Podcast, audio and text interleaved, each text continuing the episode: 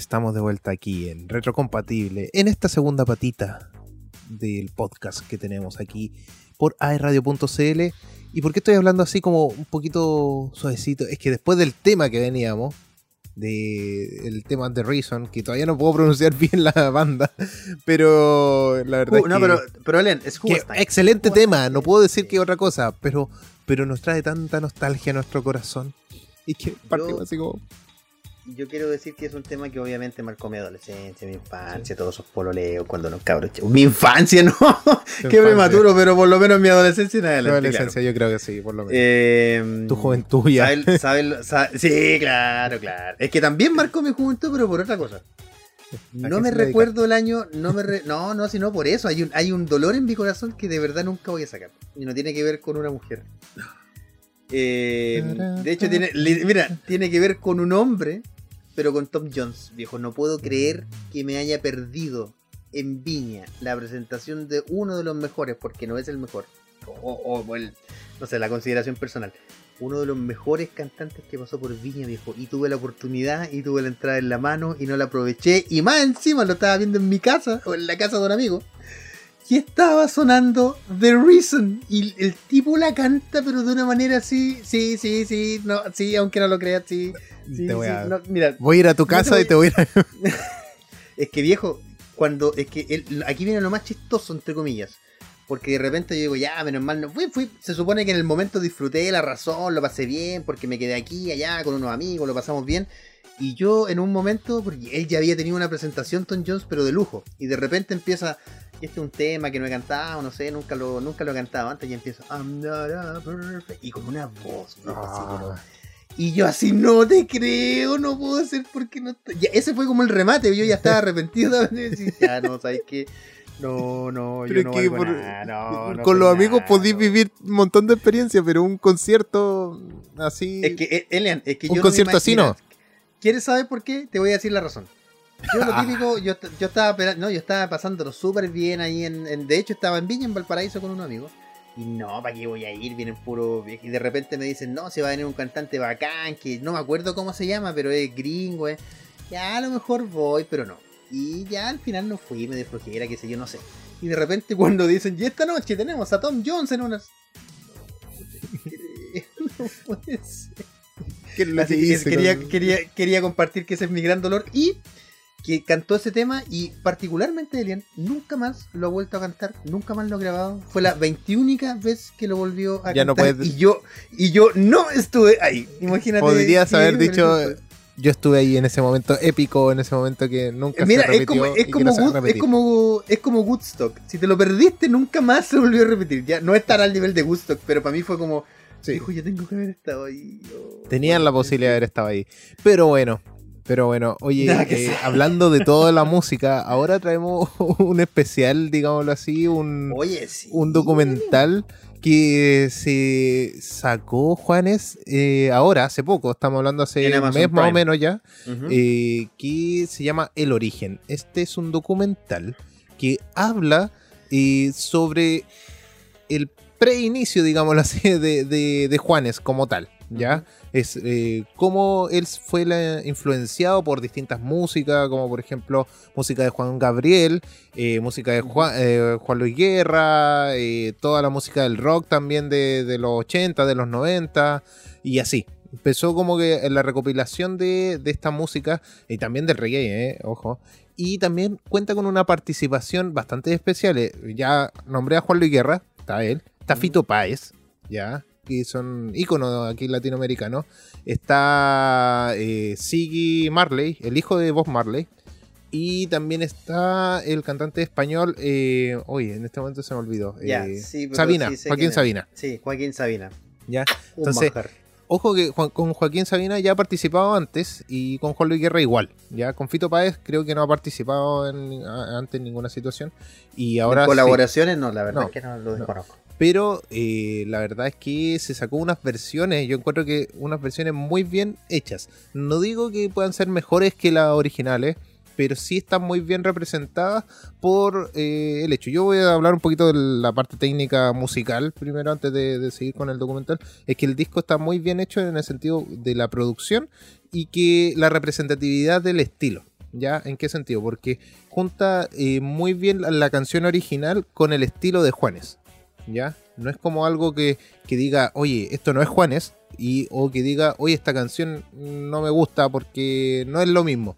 ¿Cachai? Un ejemplo claro es la canción de Juan Luis Guerra, eh, La Bilirrubina.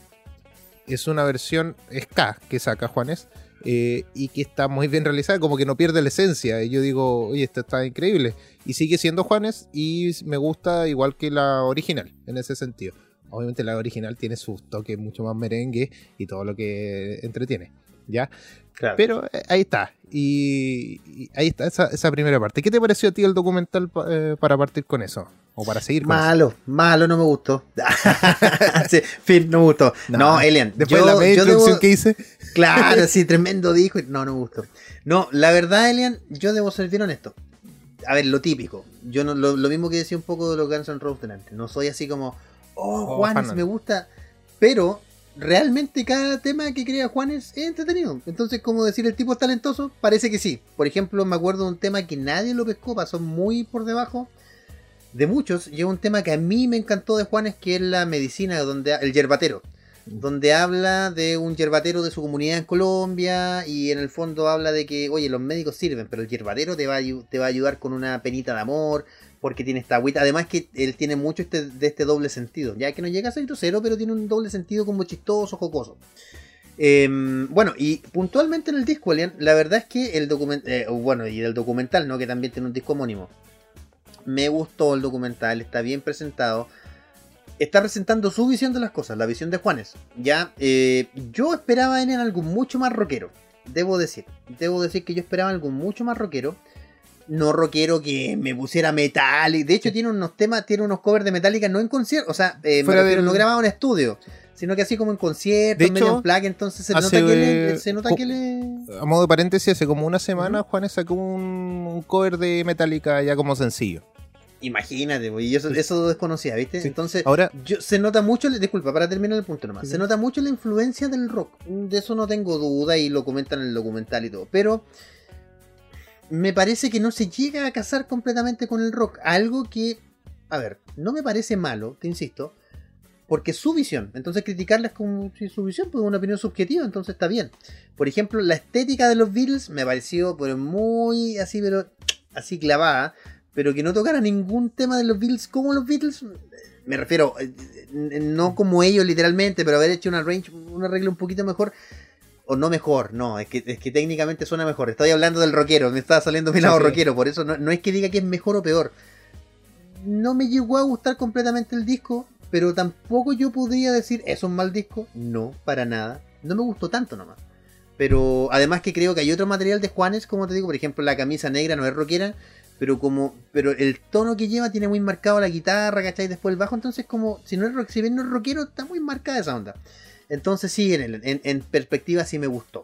Como te digo, a lo mejor no era para mí el, el en completo el disco, pero por ejemplo me gustó mucho las visuales, te- hablábamos de estos temas, Sí, que- de estos temas del disco que tienen las visualizer, me encantaron, me fascinaron, la estética no- y lo otro, yo soy retrocompatible, retrocompatible hablamos de los 90 y la estética noventera me fascinó, eso, las visuales específicamente del documental, a mí me fascinaron, Elian, Sí. me encantaron.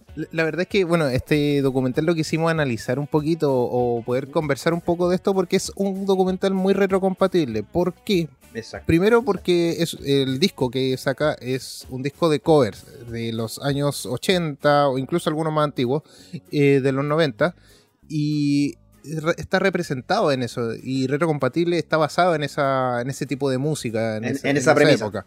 Entonces, eh, Juanes logró tomar, esa, es un disco retrocompatible, o sea, como que compatibiliza lo antiguo con lo, con lo actual.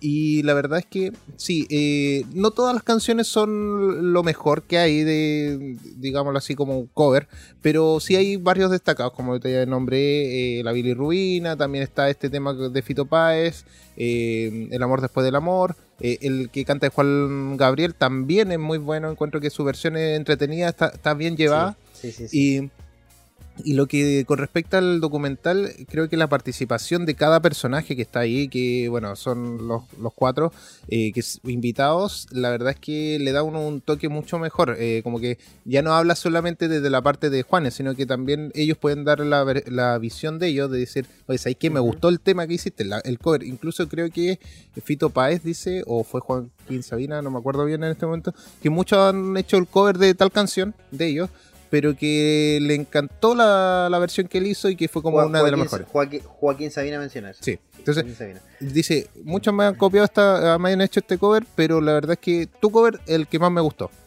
Así a lo mejor lo dijo para el documental, no sé, pero... Es como cuando vienen en Chile y dicen, no, cuando yo no hay mejor país que el de Chile, no hay mejor no sé, que la me voy eh, Cuando tengo un hijo le voy a llamar Viña, una cosa así. Pero pero también eso marca un hito, digámoslo así. Oye, eh, a Joaquín Sabila dijo, oye, este me encantó. Este es el mejor cover que he tenido de mi canción. Sí. ¿Sí? Entonces, eh, no es fácil tampoco encantar a un músico de esa altura. Sí, claro, claro. Lo que a mí me gustó Elian harto, eh, y creo que no es malo comentarlo, es que si bien Juanes no ha estado nunca desaparecido de la escena, yo me, yo te, me atrevería a decir que hace tiempo no tenía tanta preponderancia. Eh, recordemos que sus temas hace 10 años eran pero escuchadísimos y siguen siendo escuchados. El problema es que no han sacado temas nuevos que han pegado. El mismo yerbatero que yo te digo, yo lo encuentro un temazo para que pegue, pero no pegó. Entonces, claro, seguido haciendo música y, yo considero, eh, disculpa, para te dejo hablar de inmediato, para terminar nomás el punto. Considero que esto ha vuelto, no sé si relevante de nuevo así, porque hoy día el mundo también está en una pandemia que es difícil saber qué es relevante aparte de la venta en Spot, de la escucha en Spotify o los, servicios de streaming. Pero de verdad que a mí me parece que volver a escuchar de Juanes refresca. Eh, como te digo, me gusta mucho la, te mencionaba, la estética noventera. Se nota en su estética y no tanto en las canciones, en los videoclips, ojo, que es rockero por lo menos del alma, que como lo menciona, a él le gusta el rock. Ya no hace música rock todo el día, obviamente toca otro tipo de música, pero le gusta. Y eh, en eso hay algo, Ellen, que no he mencionado, que no hemos mencionado con el programa, que es algo que yo creo que revivió un cantante, nada que ver, lo vamos a sacar de esta esfera, ya, de, la esfera de Juanes. Y en español, ya, ya lo venían un poco algunos cantantes en, Estados Unidos, como The Weeknd, por ejemplo, eh, Kendrick Lamar la estética noventera son los nuevos 80. Yo creo que por ahí va la cosa. Por una cosa bien simple, los que ya nacimos en los 90 vamos envejeciendo, empezamos a consumir otras cosas, empezamos a producir también como Juanes. Y yo creo que los nuevos 80 son los 90. Ya, si tú te fijas mucho en los discos, en los colores, en este VHS medio gastado, pero que ya no es de los 80, ya no es tan exactamente, que ya no es tan desgastado como en los 80, que pierde mucha calidad, sino que pierde un poquito. Se pixelea un poco, se, granula, se, está como granulado un poco. A mí yo te diría que las visuales, Eren, para cerrar, creo que a mí me encantaron y yo de verdad me quedo con eso. Y se lo, yo por lo menos, Ellen, se lo recomiendo a cualquiera que guste de Juanes, que escuche buena música. No van a... Porque hay películas o documentales que yo te podría decir, Ellen, sabes que no pierdas tu tiempo. No, aquí no vas a perder tu tiempo, para nada. La verdad es que si tú eres un amante de la música, o si eres, o si te gusta Juanes, no importa, te va a gustar. Es un documental que no es solamente para un amante del artista, sino que es para el amante de la música en general. Y si eres retrocompatible, todavía más. ¿Ya? Y, una de las cosas que quiero como ahondar un poco es el tema del, de que, sí, Juanes era rockero, sí, pero fue una etapa de él. ¿Ya? Y, él mismo lo dice, al final eh, él no se conforma solamente del Juanes rockero, sino que viene de una etapa de niño, de un poco más del folclore colombiano, un poco más de, la música latinoamericana y, también esta etapa donde se escapó como de todo de todo lo demás que fue el rock y que se quedó en el rock eh, un tiempo y tuvo una banda que era eh, metalera y después de eso como que quedó como solista y ahí nació Juanes como tal, pero en base a todas estas influencias que él traía de antes. ¿ya? Y él fue madurando. Yo encuentro que como artista, él es un artista que madura en la música a través de los años y bueno. Tú dijiste que después del disco, bueno, La vida es un ratico, donde sale Yerbatero, Exacto. después desapareció eh, un poco, y claro, porque el disco Loco de Amor, que es un disco que yo considero que es eh, un, valga la redundancia, bueno, un disco, un álbum eh, de rock, pero acústico prácticamente, ¿ya? Eh, es muy buen disco, lo pueden escuchar, de verdad, es una joya. Y tiene videos como continuados. Desde ahí empezó a sacar varias ideas. Como que cambió la perspectiva que, tenemos de los artistas latinoamericanos. ¿ya? Y que no se la ha reconocido como tal, pero yo encuentro que es eh, digámoslo así, no es un genio, pero sí es muy parecido a una mentalidad eh, más gringa un poco, o más europea de, de, la, música y de, cómo traer... Eh, de que los discos son, de que los discos son conceptos también, exacto, de los discos son, que, son, que eso lo inicia justamente una de las bandas la que le emulan su estética, que son los Beatles. Ellos hacen el Sgt. Pepper Lovely Hearts of Band y es el primer disco, tú recién lo mencionaste, se me fue la palabra ahora, el primer disco... Loco de Amor no, no, no, no. El primer disco, recién lo mencionaste, cuando un disco temático, que no es la palabra. Conceptual. Conceptual. Eh, y sí, y, lo, emula ellos. A mí era algo que se me había olvidado mencionar. es que yo siento. Carlos, Carlos Vives, ahí está, no me podía acordar. Carlos Vives algo hace muy parecido él toma las raíces del folclore colombiano y las mezcla con otros ritmos, no necesariamente con rock. Tiene un tema más rockero y todo, pero también los mezcla. Y yo siento que este disco de Juanes le hace mucho sentido a eso. Yo creo que si Carlos Vives hubiese sacado un documental hace 5 o 6 años, hubiese sido tan personal como el de Juanes. Yo siento que, que Juanes acá describe un poco, bueno, él es obvio por la, temática, describe un poco su vida, pero también se desnuda. Eh, eh, me refiero en el sentido de mostrar sus sentimientos, cómo se crea, que puede ser una buena jugada yo no lo considero malo. Pero también a veces deja. Exactamente, esa es la palabra, es arriesgada. Pero yo creo que en resumen, Elian, me gustó y creo que tu análisis también es súper bueno de que podamos escucharlo. También otros temas que, que a lo mejor pegaron menos, porque a veces, ah, mira, a veces suele pasar y por eso es que las cosas después son de culto. Cuando algo es bueno y no tiene tanta popularidad, años después casi siempre los fanáticos y los artistas empiezan a escuchar, oye, que era bueno este disco. Nosotros lo hemos conversado cuántas veces, ha pasado con cuántas películas que tienen muy malas ventas y después, años después, 15 años después, son tremendas películas alabadas y, yo creo que con Juanes va a pasar un poco lo mismo, si es que ahora no se vuelve tremendamente popular. Podría, pudiese ser que nos pegue la vuelta claro. con su música se vuelva extremadamente popular. Así que por mi parte yo le doy, no, no sé, vamos a ocupar Jumbito, vamos a ocupar 10 de 10, no sé, yo le daría, yo le daría, pero así si tuviéramos que jugar, yo le daría, pucha, es que es, que es difícil porque no quiero poner mi opinión.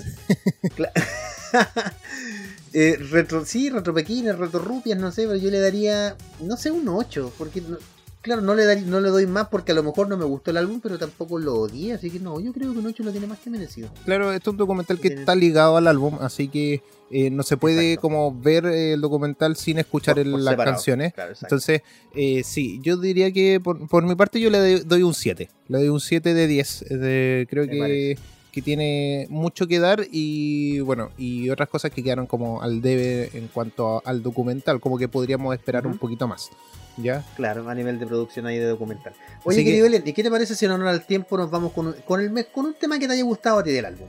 Sí. Mira, creo que este fue el primer tema que escuché del álbum y que me sorprendió porque eh, tiene la esencia, como dije, y marca alguna diferencia como que es más actual. ¿ya? Entonces nos vamos con un tema eh, del, del Fito Páez, pero en la versión de Juanes. Eh, nos vamos con El amor después del amor. Aquí en Retrocompatible porque somos cultura pop.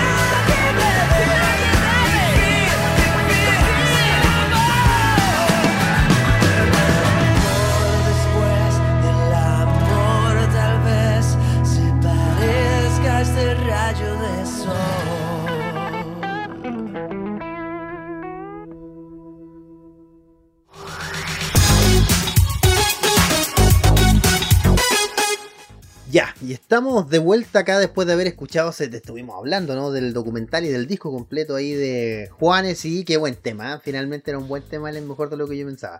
Lo que pasa es que no es que no me guste Fito Páez, porque aparte que te puede gustar, no, no gustar Fito Páez, pero el amor después del amor, yo no conozco a nadie debajo de 35 años que no se lo sepa en este país, o que no lo conozca. No se lo puede saber, pero yo creo que casi no hay, casi no hay persona que no se lo sepa. Eh, y lo que me pasa con Fito Páez es que me, me- me causa gracia, Alien, porque cuando tú lo ves así, su teclado, y bueno, yo no tengo el pelo largo, pero de verdad, verdad, verdad, verdad, es eh, muy, muy, muy bueno. Oye, querido Alien, pero bueno, ahora tenemos nuestra sección eh, de todas las semanas donde hablamos de tus héroes favoritos. Que están por, a- están por a- no se ven, no tengo la silla, pero están por ahí, que son los héroes de Marvel, y es el momento Marvel, así que, querido Alien, ¿qué te parece si vamos con la intro y comenzamos el momento Marvel? Es que sí entendí la referencia. Star-Lord. ¿Quién? Un genio, millonario, playboy, filántropo. Yo soy Iron Man.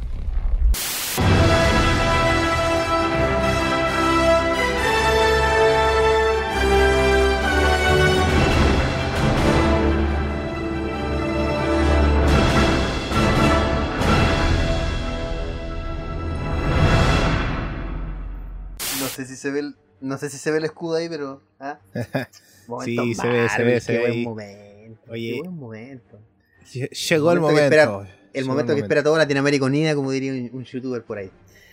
Oye, querido Elian, ya, antes de comenzar, les recordamos a todos que estamos en la segunda parte del podcast, que todas las semanas tenemos nuestro momento Marvel, del cual hablamos, como ya se podrán imaginar, adivinen quién, de Marvel y no de DC Comics, porque no, tenemos un momento DC, porque lamentablemente no hay momento. No me digas, te dije que no dijera. Querido Elian, tenemos un trailerazo, pero de aquellos que nadie lo pidió. La verdad es que nadie lo pidió, nadie, nadie, nadie lo pidió porque eh, lamentablemente hasta en China le fue mal al primer tráiler de Shang-Chi, la leyenda, la leyenda de los 10 anillos y eh, no sé, yo voy a decir dos cosas. Yo vi al dragón Fang Fu, lo vi, lo vi, pero puedo estar equivocado y Marvel ha dicho que no va a estar. Yo lo vi. Eh, no, creo, que- no, no creo que sea el Iron Fist, el dragón de Iron Fist, el Juan... Ah, se me olvidó el nombre ya, pero es muy pero- complicado. pero el otro día, lo estuve leyendo, sí, el otro día lo estuve leyendo ahí en Avengers vs. X-Men. Y eh, mm, me dejó loco porque yo tuve que googlearlo después, no estaba seguro si era abominación. Y Yeah. era abominación después de casi 10, más de 10 años. Vuelve O sea, lo- abominación. Lo traen de vuelta de una película que casi no la cuentan como canon, No, prácticamente. exactamente, que le fue horrible. Sí, y, y del personaje, ¿sabes? El, el- la abominación no era como lo mejor y ahora lo van a traer y con el- prácticamente igual. O sea, obviamente lo van a mejorar en, CG, en A, CGI, a pero- mí lo que no me gustó, yo voy a decir al tiro, porque tuve que googlear para saber si era abominación. Lo primero que vi cuando vi el trailer dije, ya, ¿eso es abominación o es otra cosa? Pero, pero, pero es que cuando tiene esa aleta aquí, que muy Sí, a sí. los cómics, dije yo, pero abominación, si abominación no tenía esas aletas, po. seguramente En la película van a no, decir que, claro, seguramente van a decir, no, es que estuvo mucho en el agua. A mí- Ya. debo decir que a mí no me gusta esa explicación, de verdad que no. Pero, no, pero, ya entiendo pero que probablemente puede ser que vaya mutando, que fue mutando en el, a lo largo, del por eso tiempo. te digo, a, a mí, a mí no, yo sé que esa aplicación van a dar. De verdad sí. que me, pero a mí no me gusta, digamos, ya eh, independientemente que no me guste, va a estar. es un- O tal vez no digan nada y, y fue nomás, pues, porque... Podría ser, podría ser. Y todo internet está especulando de con quién está peleando y adivina con quién se supone que está peleando. Con el chinito. Ah, Nah. con el chinito favorito de todo Latinoamérica, de todos los Doctores Strange. Wong. Wong. Sí, por la- Ah, los anillos. Por lo que se ve y por los ahí. sonidos que está en. China. Entonces, yo tampoco me quiero. se- Sería un hiper buen cameo, sería Sí, súper Es que entretenido. no estaría malo porque es una película que trata con eh, artes místicas. Entonces, Exacto, exacto. entonces podría tenerlo como un cameo y una participación bastante interesante. Es súper interesante que los 10 anillos no sean 10 anillos al dedo. Ojo, Sí. ¿lo viste? Eso lo pudiste ver son aquí Sí. en la mano. Me pareció súper interesante ese concepto. No Sí. se, lo guard- no se lo guardaron, lo pudieron mostrar al tiro y eso está interesante. Eso está para, para mostrar, para verse qué onda. Y qué es lo que va a pasar también, a lo mejor. Exacto, A lo mejor exacto. después se convierten en anillos. anillos para mano, no sé. Eh, no sé. Mm, sí. No sí, sabemos. te entiendo, sí, po- podría pasar. Y a mí la rivalidad ahora se profundiza en este tráiler mucho más, creo yo, y mejor, porque en la primera definitivamente no lo lograron hacer bien. En esta rivalidad que hay entre padre e hijo y por qué yo, que soy Shang-Chi, tengo que tomar tu manto, tú me entrenaste para ser un asesino, para ser el asesino de los 10 de la comunidad, de los 10 anillos y todo. Y de repente no, sabes que no me interesa porque yo no quiero ser malo como tú. Ya, ok. Ah, Se está fraguando una mejor motivación que por lo menos se ve mejor, valga la redundancia, en el primer, en el segundo tráiler, o mejor que en el primer tráiler. Ya, yo debo decir que el primer tráiler me dejó así como, no porque no tuviera acción ni salir el Capitán América, sino que fue así como, ya, ok, pero ¿qué me quieres, así como, ¿qué me estás container? ¿Qué me quieres contar? Fue así como, ¿Qué me estás vendiendo? A ver. exactamente, eso, exactamente. Tienes que venderme algo que me guste. ¿Esto me gusta? No. No encontré nada no que me va ni me viene y lo voy a tener que ver porque es del universo Marvel. nada más. Exacto, exacto. En cambio, en este segundo, en este segundo tráiler me pareció así como, oye, me está gustando eso, me parece bien, me parece así, ya encanta, me da poquitito. Y, y con la beomoniación es como que te, te llamaron la atención de otra forma, como que dijeron, esto tengo que verlo. Porque, porque está aquí exacto. este, este, este personaje, porque este está antagonista aquí. ¿Qué onda? ¿Qué sucede? Exacto, y sí, exacto. la verdad es que eh, está interesante ese, ese tema de, de este, de este tráiler y bueno, vamos a tener que esperar a la película para saber qué más va a pasar y bueno, y todo el deslace de las otras series, películas de Marvel, así que hay que esperar. Exacto. Y hablando de series, películas y todo, nos vamos a remontar un poquito a WandaVision hace unos meses atrás. Eh, Elizabeth Oye, parece, Olsen. disculpa, pare- ahora que tú dices nos vamos a remontar, parece que fue hace un siglo que vi WandaVision, ¿eh? Qué Sí, increíble. pa- pareciera que, que vimos hace rato ciertas cosas, pero no. Fue hace este año. unos seis meses más o menos que vimos esto.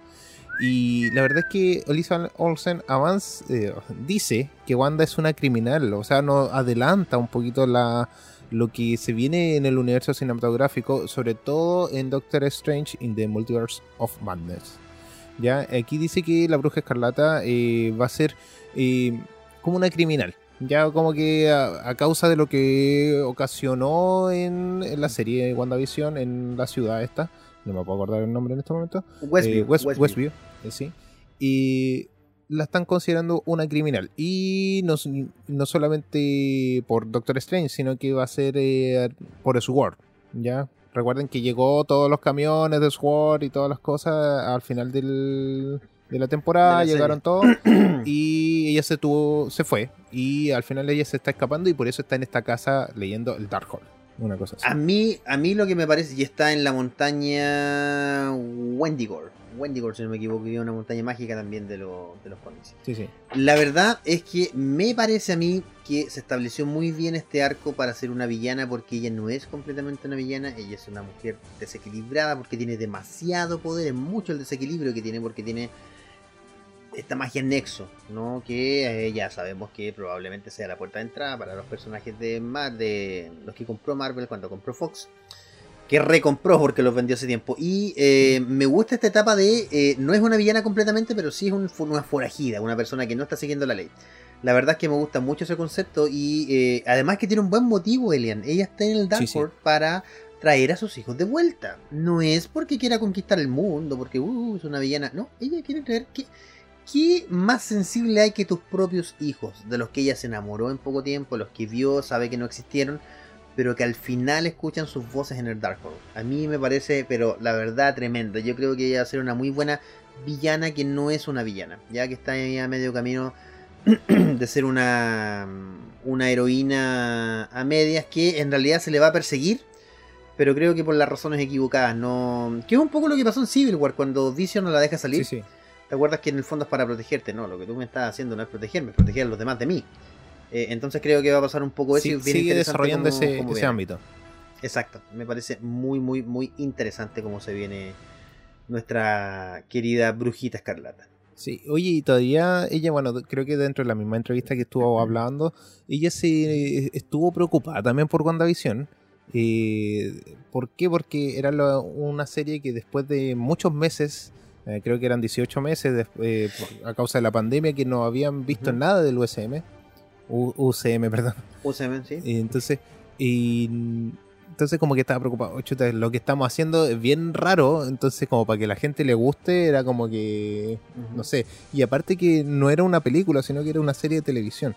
Entonces, Claro. eh, ella decía, Era la, chuta, era- ojo que ya era la primera de Marvel Studio, digamos, como estudio. Ya teníamos agentes de Shield y otras en Netflix, pero era la primera que se tiraba al río. Aquí nos sale mal, o, o sea, nos sale muy bien, muy mal, quise decir, o nos sale estupendamente bien. Qué bueno que le salió bien, pero también era una apuesta arriesgada, era para asustarse un poco. Sí, porque tenían que haber, si hubiera salido mal, hubieran tenido que arreglar todo el embrollo con la siguiente Exacto. serie, siguientes películas, o a lo mejor cambiar todo el sistema, seguir con película y no con serie, todo un show. Exacto. Pero y la verdad es que salió bien y, y- y ella estuvo un poquito preocupada, pero ya salió de, de todo este, este, este problema, digámoslo así. Y otra noticia real relacionada con esto, bueno, es con Mónica Rambeau, que participó en esta serie de WandaVision. Va a estar explorándose más la relación de Mónica Rambeau con la Capitana Marvel en la película de Marvels. ¿Ya? no, no, en la serie, es serie. Perdón, serie- De serie, sí. Marvel, sí, Marvel, sí. Miss Marvel es serie. Exacto. O sea, perdón, de Marvel es serie. sí. de Marvel, sí, perdón. Eh, que esta es como la continuación un poquito ya de, de lo que va a ser eh, Capitana, Capitana- Marvel. Ahí, ahí sí. Y también de esta continuación de WandaVision. eh, con el Con Mónica Rambeau de ahí. Mónica Rambeau. Y se va a agregar Sí. también Miss Marvel, que sería eh, esta, esta chica eh, hindú, si no me equivoco. Exacto, sí. Ya está confirmada, de hecho, no me acuerdo Sí, el nombre. y de hecho ya han salido confirmada. imágenes, lo hablamos en unos Sí. capítulos, si no me equivoco, sobre el traje que ya como aparecía y todo. Así que la verdad es que se va a explorar un poquito qué es lo que pasó, eh, por qué Mónica Rambeau está como un poco disgustada con, con Carol Danvers. eh, ya. Y vamos a ver la, y vamos a ver la evolución de sus poderes también. Acuérdate que después de atravesar la, la, forma exactamente de cómo se va a su transición a fotón, qué interesante eso. Oye, Irán, en honor al tiempo también mencionamos que eh, Emilia Clarke, que es esta actriz de la que hablábamos antes, un- hace un rato creo que hablábamos tras bambalinas nosotros, eh, ya se sabe que ella va a actuar en Secret Invasion, que es otra. Mira, tenemos a futuro eh, The Marvels, Secret Invasion y Iron Wars, que es esta guerra de, en el caso que va a protagonizar War Machine.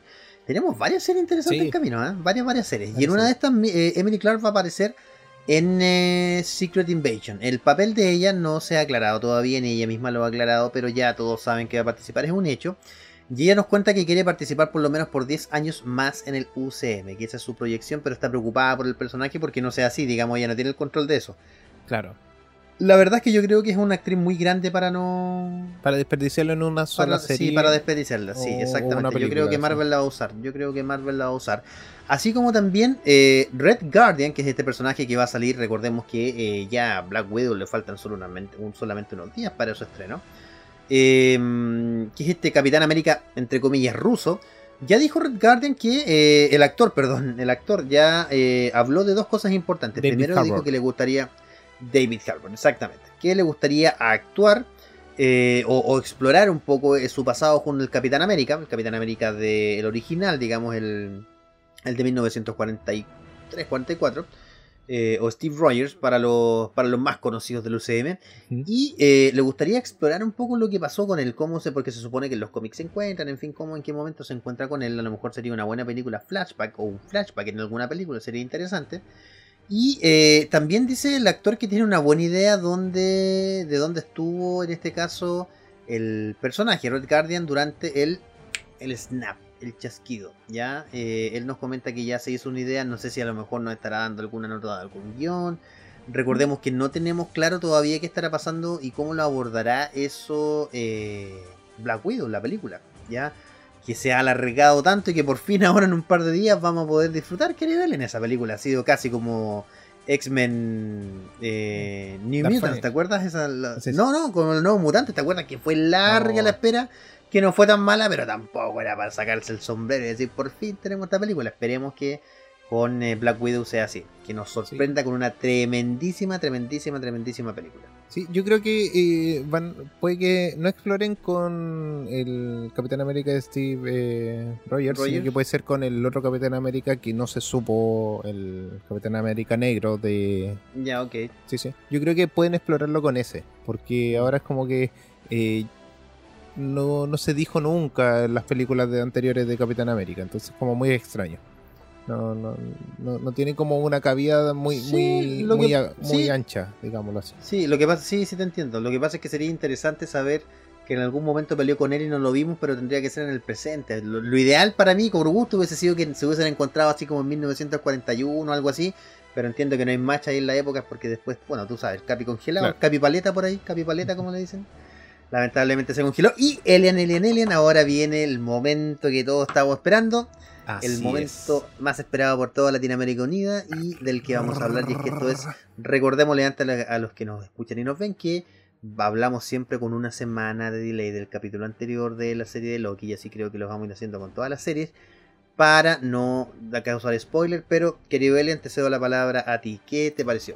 Capi- eh, el capítulo El 3 capítulo. de Loki. Iba a decir Capitán América, pero no. La fuerza de la costumbre. Sí, sí, sí.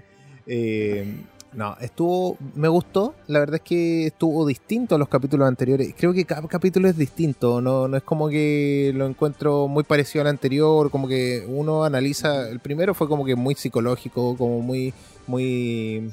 eh, que analizó su pasado o sus sentimientos y todas las cosas, se profundiza en ese aspecto. El segundo es como un poco más contándonos un poquito de la historia y qué es lo que sucede a través de todo, de lo que con los nexus, eh, con, lo- con las grietas temporales, qué es lo que pasa y qué es lo que Loki, qué es lo que podría planear, porque en realidad como que hasta nosotros nos engaña, pensando que tú estás viendo todo el panorama y en realidad ni siquiera lo Claro. ves, ya como que eso así. Eh, todavía no logramos entender completamente a Loki. Y en el capítulo 3 estamos viendo eh, nuevamente esta introspección, pero también a través de, de Lady Loki, en este caso todavía, que, que ya está casi confirmado que es encantadora, ya, por, por frases que tiran ahí, como que se te la tiran ahí como bien, así como, no, es que yo estoy, es que yo aprendí a hacer encantamiento así, ya, como que te encanto, me estás Sí, tratando de yo- encantar, así como cuestiones así Sí, como sí, que te como que te llevan a ese, a ese punto. Elian, Y- puntualiza, ¿qué, qué fue lo que más te sorprendió del capítulo? Fuera de la acción, sino que concretamente, así con spoiler. ¿Qué te, ¿Qué te gustó? Así como... Mira, me gustó la relación que, que se está formando entre ellos dos. En, en sentido como de. como esta. amor y odio, digámoslo así, como que. que es- No amigos, no compañeros, sino que aliados, porque tienen Aliados. que serlo, una cosa así. Claro. Claro, y, y creo que eh, fue sorprendente que no llegaran al- a la nave. Yo pensé que iban a llegar en el capítulo. O algo que iba a pasar. Sí, buen, buen giro que- de trama y buen Sí. giro de trama. creo que la, la serie tiene estos giros de trama que no te lo estás esperando todo el rato. Eh, como que te lo muestran en un momento. Por ejemplo, el capítulo anterior, el Loki nos Ujú. podríais pensar que a lo mejor no se iba a ir a través del, del portal. eh, por- porque su decisión era como ahí, como que estaba ahí muy tenso y se fue. Eh, aquí pasa lo mismo, como que está ahí. Y también algo que no entiendo es cómo, cómo bueno, eh, parte, pues, parte de la personalidad de Loki, eh, cómo llegó a emborracharse, eh, siendo, digamos así, como un dios asgardiano, que no se emborrachan fácilmente. Es que no sé si se, no se emborrachan fácilmente, porque Thor ya se había medio emborrachado una vez, ¿te acuerdas? que Sí, pero depende ¿Qué de, de cómo. Sí, es que acuérdate que este otro planeta también, no sé Sí. si tienen el mismo alcohol. Bueno, pero, pero sí, sí, un buen detalle. Mira, a mí en lo particular eh, me gustó el capítulo, no me gustó tanto como otros, por- pero también no Sí, le puede exigir que tenga el mismo ritmo, son capítulos más lentos, no- no- eh, son capítulos para avanzar la trama. eso- que va. Exacto, uno los conoce. Pero dos detalles puntuales. Primero, me encantó saber que todos los que están ahí en, eh, en la TVA son... eh, Son variantes. son variantes, me encantó. Eso quiere decir que Mobius es una variante y me gusta cómo lo tratan porque ya, no había- ya nos habían dado algún indicio de que algo está tramando la TVA junto con los Timekeepers. Ya, primero. Segundo, la música noventera, Oye. medio retrowave, es absolutamente Es que- sublime y en este capítulo resalta, pero de una manera increíble. Me encanta. que cuando llegan a este planeta es Me muy encanta. retro, sí, muy retro waves. Eh, Los colores, Sí, los neones, me- todo es- eso. Exacto, exacto. Me enca- eso, eso me fascinó, me encantó. Eh, tercero, la relación tal como la mencionabas tú y los dos me parece excelente. Yo sí creo que es Enchantress, pero mm, no va a cambiar mucho la cosa. O sea, me refiero, bueno, a menos que, tal como dices tú, hubiera un giro de trama en que en realidad yo nunca he sido Loki, sino que es Enchantress. Ok, eso sería un buen giro de trama, pero, pero si fuese Enchantress, una encarnación de Loki, Ok, está bien, podrían tomarlo por ahí, el cambio no me parecería bien. Creo que Ahora- en los cómics hay una Enchantress que es, eh, que es como Loki. Un- que, crea- que creación, es una Sí, creación de Loki. Sí, Sí, que después ella dice, ella jura que es Asgardiana, eso lo saben ahí en los Dark Avengers, en el Reinado Oscuro, cuando... Los Norman Osborn Avengers también junta- que trató de participar y todo lo Es que, no, es que de esos Jones Avengers es parte del Reinado Oscuro. Cuando, cuando tienen estos Vengadores que son de Norman Osborn, donde él usa The Patriot, el traje ese que han usado tan mal en, en los- en el UCM. En fin, me encantó, me gustó, me gustó ese giro, ese giro de trama de cuando llegan a la nave y finalmente no llegan y se empiezan a echar un poco la culpa. Me dejó con gusto a poco el capítulo, pero te vuelvo a repetir, no es porque Sí. sea malo, es porque yo esperaba más porque estaba así como ya, ¿y en qué momento te... Sí. Ay, no pasó? Es que, que te metieron acción durante todo el capítulo, comparado a los anteriores, como que te empezaron a meter acción. Me gustó cómo, for- cómo Loki Y- peleaba. Yo Sí, él no lo lo- veías. Sí, sí, eso es súper interesante. Eh, bueno, para la pelea no es tan tonto, así no tan débil como uno lo cree. Sí. Pero también me gustó otro punto. Eh, Encha- eh, Enchantress, vamos a decirlo así, Sí. tiene otro nombre. Sí, sí, no me acuerdo Eh, cómo se Silvia, llama. Silvia. Silvia. Silvia, claro. Silvia en un momento dice, no, sabéis que yo no voy a dormir, yo no creo en ti porque te conozco, porque de repente está Z durmiendo y Loki lo está pasando el después. ya, entonces eso quiere decir que poco a poco Silvia va bajando sus niveles de, de desconfianza. Y ese plan que tiene que lleva años, entiendo que este, este es parte del plan, pero hay algo que no nos están contando que obviamente la serie lo deja así por una razón, tiene que sorprendernos. Me parece interesante, me parece así como, a ver, a ver, hay algo que no nos quieren contar y que parece que se viene, me parece que se viene. Así que sí, Sí. yo por mi parte... ¿Cómo lleva tantos años muy, muy, planeando muy esto contento. y que no le resultara? Y tiene un novio. Eso es lo otro, tiene Sí. una pareja, tiene alguien que la está esperando. ¿Y dónde? ¿En qué A tiempo? mí me parece muy. Bueno, sí, puede ser exactamente. Me Mobius. parece muy. Ah, No lo había pensado de esa manera. Puede Mira, ser. mira qué buen dato. No No, lo había pensado de esa manera. to- Sí. todo, todo puede pasar en esta realidad, así que bueno. Exactamente. eh, Quedamos con- entonces atentos. comprometidos para la próxima semana para hablar del capítulo 4. Cuatro. Y nos Oye, Kiribelian. capítulos. Exactamente, y antes de que se nos vaya el tiempo, tenemos que ir con este grandioso tema. Seguimos con el especial de Guns N' Roses este mes. Así que esto es Welcome to the Jungle de los Guns N' Roses. Y lo escuchas acá en Retrocompatible, porque adivina qué, somos cultura pop.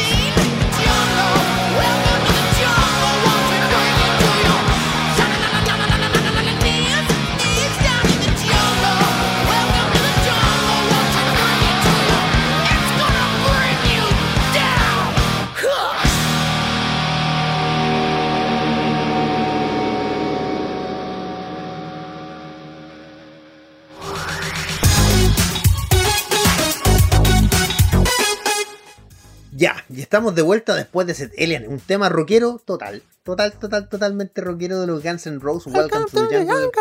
Comúnmente lo usan así como para cosas. Y son súper salvajes. Hay unas imágenes de. Y parte de lo que, de lo que es. eh, ¿Cómo se llama? Axel Rose. eh, genial. Que un- era un salvaje en los 90 que ahora está bien venido a menos. Ya no se puede mover mucho, pero. Ya no Oye, salvajes. lamentablemente así, sí.